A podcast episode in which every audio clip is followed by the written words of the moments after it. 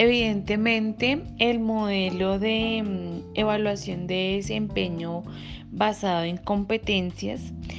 em, pues nos da como un beneficio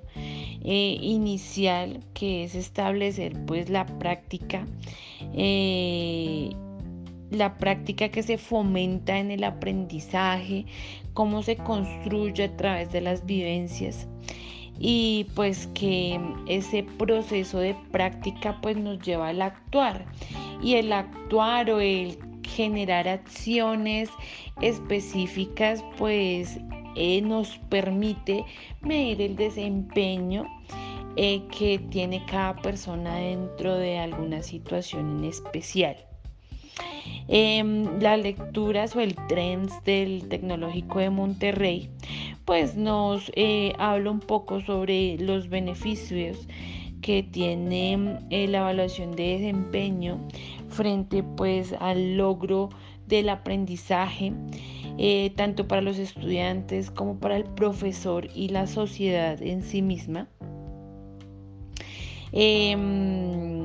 nos habla sobre, unas, eh, sobre unos beneficios específicos es, eh, para los estudiantes, eh, ya hablando de los ambientes de aprendizaje, como pues generar mayor confianza al tener el control sobre los resultados del desempeño mediante la participación activa del estudiante. la evaluación toma relevancia y mucho significado cuando hay un control frente a esos resultados, cuando se ve que se progresa frente al aprendizaje, entonces esto crea algo muy significativo y, crea pues un ambiente de, de, productividad. Em, esto permite que se incremente pues toda la motivación y el compromiso que se tiene frente a las actividades y genera eh, mayor significado a la retroalimentación oportuna, siempre buscando pues la mejora continua. Eh, hay una idea más clara frente a lo que se necesita hacer para mejorar las habilidades eh, porque siempre hablamos de la retroalimentación y pues eh, se muestra siempre el progreso que se ha tenido en tareas específicas eh, y puntuales. Em, nos cuenta que propicia la autorregulación frente al aprendizaje y pues permite que los estudiantes reflexionen sobre sus fortalezas y obviamente sobre sus oportunidades de mejora. Em, nos cuenta pues que en el rol del profesor pues permite detectar el nivel de progreso de los alumnos con el fin de realizar actividades preventivas, remediales o de refuerzo. Eh, propicia oportunidades variadas y múltiples para observar y documentar el aprendizaje, siempre con la oportunidad de mejorar el desempeño y pues permite supervisar, autoevaluar y perfeccionar las propias prácticas de la evaluación. Nos cuenta sobre el logro eh, del aprendizaje, ¿no? Y pues cómo esto clarifica el propósito del mismo aprendizaje ante situaciones eh, complejas que exige pues conocimiento y pues obviamente conocimientos específicos en diversas disciplinas. Pues eh, de las, una de las ventajas importantes frente a este proceso de evaluación del desempeño es que nos permite enfocarnos en habilidades eh, complejas como es el manejo y la solución de problemas intelectuales y sociales entonces, pues nos permite desarrollar este tipo de habilidades que nos van a, permitir em, obtener mayor referencia en habilidades para la vida. Siempre se, evalúan pues este tipo de habilidades tanto en, sea el docente o el estudiante em, y pues son aprendizajes observables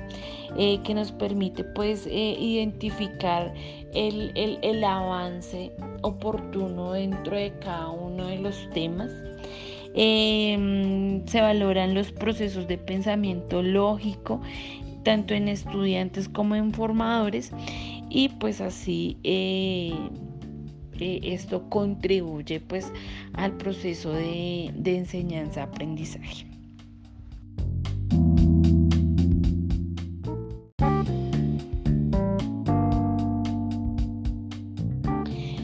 Pues no se puede olvidar que para la sociedad, las organizaciones y las diferentes empresas, este tipo de evaluación nos proporciona una mayor comprensión de las competencias eh, de nuestros docentes, la evaluación de los docentes, la evaluación de desempeño permite pues eh, confirmar si hay consistencia entre el perfil de nuestro formador, sus conocimientos, las habilidades logradas y no solamente en el formador, esto se aplica pues en las aulas de clase. Sin embargo, pues en la evaluación docente, pues tenemos que hablar de nuestros formadores, ¿no? Porque estamos en un constante proceso de aprendizaje. Obviamente, pues este tipo de o este modelo de evaluación de desempeño basado por competencias nos permite pues aportar a la experiencia em, de la evaluación y la validación de las habilidades en sí mismas, ¿no? Entonces siempre estamos en, una, constante... Em, en un constante aprendizaje y desarrollo de las habilidades que se requieren, no solamente eh, sobre temas específicos, sino sobre el mismo, el mismo proceso en sí de enseñar.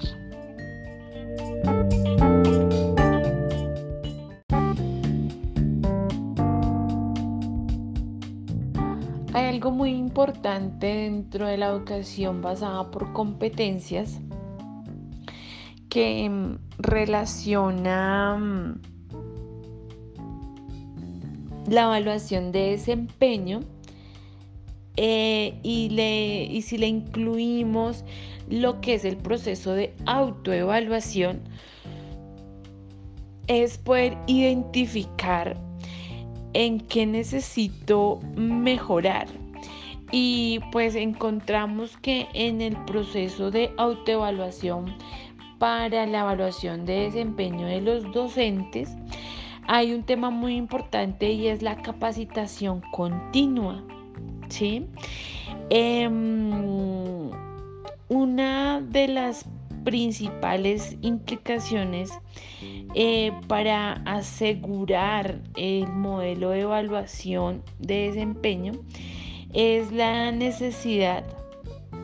de mantenerse en un ambiente de aplicación continua del conocimiento, poniendo en práctica pues los métodos y los contenidos eh, que uno pueda adquirir y que estos sean dinámicos y que sean actualizados y que ese proceso de actualización sea recurrente por parte del formador eh, y pues de esa manera lo que es el proceso de capacitación y actualización continua pues para el docente se debe volver crucial en su ejercicio profesional.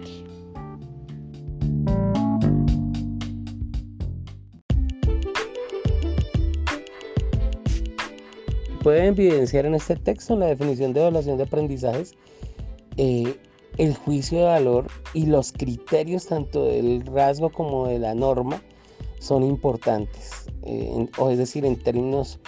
cualitativos y en términos cuantitativos. Si observamos las competencias y la estructura de las competencias laborales, que son la base de la formación en estos niveles, eh, implica que el juicio de valor está asociado no solamente a los desempeños, sino también al rango de aplicación y a las comprensiones y conocimientos. Es la estructura de una competencia. Conocimientos, comprensiones, rango de aplicación, desempeños e indicadores eh, efectivamente asociados. Entonces, en esa concepción de los aprendizajes, la evaluación de los, de los aprendizajes mismos implica que los juicios de valor son de carácter cuanti y cualitativo. ¿Cómo lo son? Efectivamente, eh, en este nivel tanto las condiciones comportamentales, las condiciones socioemocionales, como las condiciones técnicas para desarrollar efectivamente un nivel ocupacional particular. Eh, en, esos términos, la evaluación, eh, en concordancia como lo plantea el texto, eh, debe permitir establecer comparaciones de criterios, normas y estándares, pero además de eso, juicios de valor en donde el desarrollo socioemocional sea importante ya evidenciamos cómo las habilidades para la vida en el desempeño laboral juegan un papel relevante no solamente para los formadores, sino también para los aprendices.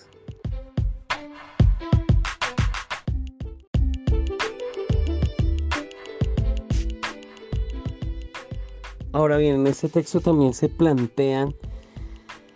eh, en últimas tres acciones, tres etapas por las cuales eh, debe pasar un ejercicio de innovación. Eh, y digamos que las ocho actividades que implican el, ejercicio mismo para convertirse en una innovación. Consideramos que esas etapas mm, son adecuadas para el ejercicio de diseño del,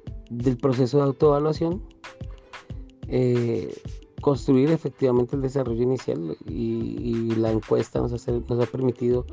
identificar algunas percepciones y el conocimiento que se tiene sobre el ejercicio de la ocupación como docente de educación para el trabajo y desarrollo humano, una etapa de difusión efectivamente sobre las posibilidades de demostrar y de informar a los docentes de trabajo de desarrollo de educación para el trabajo y desarrollo humano y de demostrar efectivamente la relevancia de la, de la autoevaluación en, realizando ejercicios de investigación. Eh, en últimas, el desarrollo inicial también está contemplado con una fase de diseño eh, y llegar a una adopción final, es decir, hacer una prueba, una instalación institucional eh, que permita adoptar protocolos de autoevaluación en algunas instituciones para su verificación. De tal suerte que eh, en últimas ello implica establecer en términos de niveles no solamente la relación con el, del docente con el ejercicio de autoevaluación, sino la identificación de los criterios de verificación propuestos por la mesa del sector educativo y establecer específicamente los objetivos en cada uno de los ejercicios. Y específicamente en este, en este momento establecer los objetivos para poder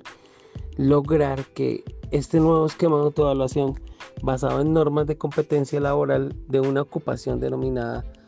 eh, profesor de educación para el trabajo y desarrollo humano, instructor también, sea relevante en el ejercicio de evaluación y que contribuya a la toma de decisiones sobre ambientes, eh, insumos, formación docente, planeación académica, relevantes en todo proceso, no solamente de evaluación, sino de desarrollo y diseño curricular y de revisión y renovación curricular que requiere efectivamente un nuevo contexto en el cual se van a generar un conjunto de ocupaciones y cuatro nuevos rangos ocupacionales importantes e interesantes en el sistema de educación para el trabajo y desarrollo humano. Creemos que es un buen momento para realizar el ejercicio, eh, digamos que teniendo a la vista lo que va a ser el nuevo sistema de educación para el trabajo y desarrollo humano en los próximos años.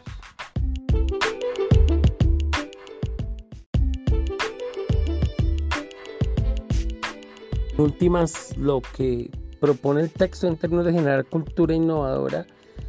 resulta hacer del ejercicio de evaluación de desempeño un ejercicio de evaluación permanente que permita pasar, digamos que del diseño, el discernimiento, la presentación, la evaluación, eh, pero sobre todo que permita generar una cultura de la evaluación en las características y condiciones en tanto la evaluación sea permanente, entendido que el proceso de educación para el trabajo y desarrollo humano habilita constantemente y requiere de una cualificación permanente para actualización tecnológica, eh, actualización de protocolos. Eh, es decir, que la educación para el trabajo en términos de incorporación tecnológica y de producción de tecnología requiere de un ejercicio de evaluación permanente, pero además de eso, de una visión de innovación transversal a la, formación misma y en consecuencia al ejercicio de autoevaluación docente para saber si lo que se trabaja en los espacios de formación, en los ambientes de formación, va acorde con el desarrollo científico y tecnológico y cómo ello afecta los niveles eh, de formación técnica que allí se trabajan. La formación técnica, eh, a mi modo de ver, digamos que es una un ejercicio muchísimo más dinámico en cuanto los cambios tecnológicos afectan el ejercicio de trabajo eh, y de las cualificaciones asociadas a estos niveles ocupacionales. Por lo tanto, eh, digamos que las tecnologías de información y comunicación, como lo propone el, autor, las actividades lúdicas, eh, vienen a generar ambientes que permitan luego ir al trabajo de campo, que permitan luego ir al trabajo en su dinámica, que es una, es una de las características eh, del, de la educación para el trabajo y desarrollo humano. De hecho, hay un, todo un modelo del trabajo en su dinámica que incluye evaluación de los aprendizajes en su dinámica y certificación a partir del trabajo en su dinámica, lo cual, eh, digamos, acorde con lo que plantea el texto, la evaluación en términos de culturales e innovadores o la consolidación de una cultura innovadora eh, también es atravesada por esos tres, eh, efectivamente, líneas de trabajo, que es la incorporación de actividades no presenciales TIC y vemos todas las plataformas que se utilizan hoy día. Eh,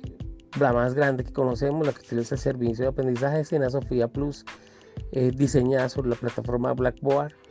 que las actividades, digamos que lúdicas y específicamente todo aquello que pueda ser gamificado tiene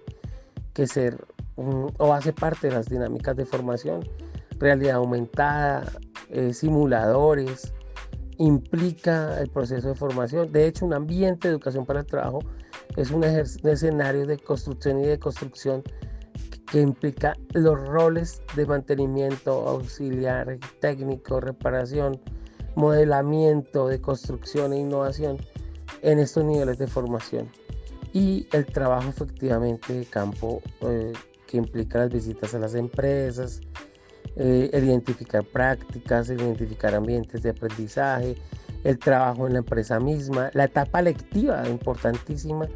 en este ejercicio de formación de educación para el trabajo y desarrollo humano. Es decir, que se, de acuerdo con lo que plantea el texto, el hecho de, de ver la evaluación de la autoevaluación de desempeño docente como un escenario de oportunidad que permita gestar una cultura de innovación, de innovadora en el proceso de formación para el trabajo y desarrollo humano y en consecuencia en el ejercicio de la docencia en este nivel es absolutamente relevante. El texto nos deja ver cómo eh, en últimas evaluar los aprendizajes implica también en el caso de la evaluación de desempeño la consolidación de una reflexión que le permita a cada docente al interior decir eh, reconfigurar los procesos de formación, pero además de eso los de evaluación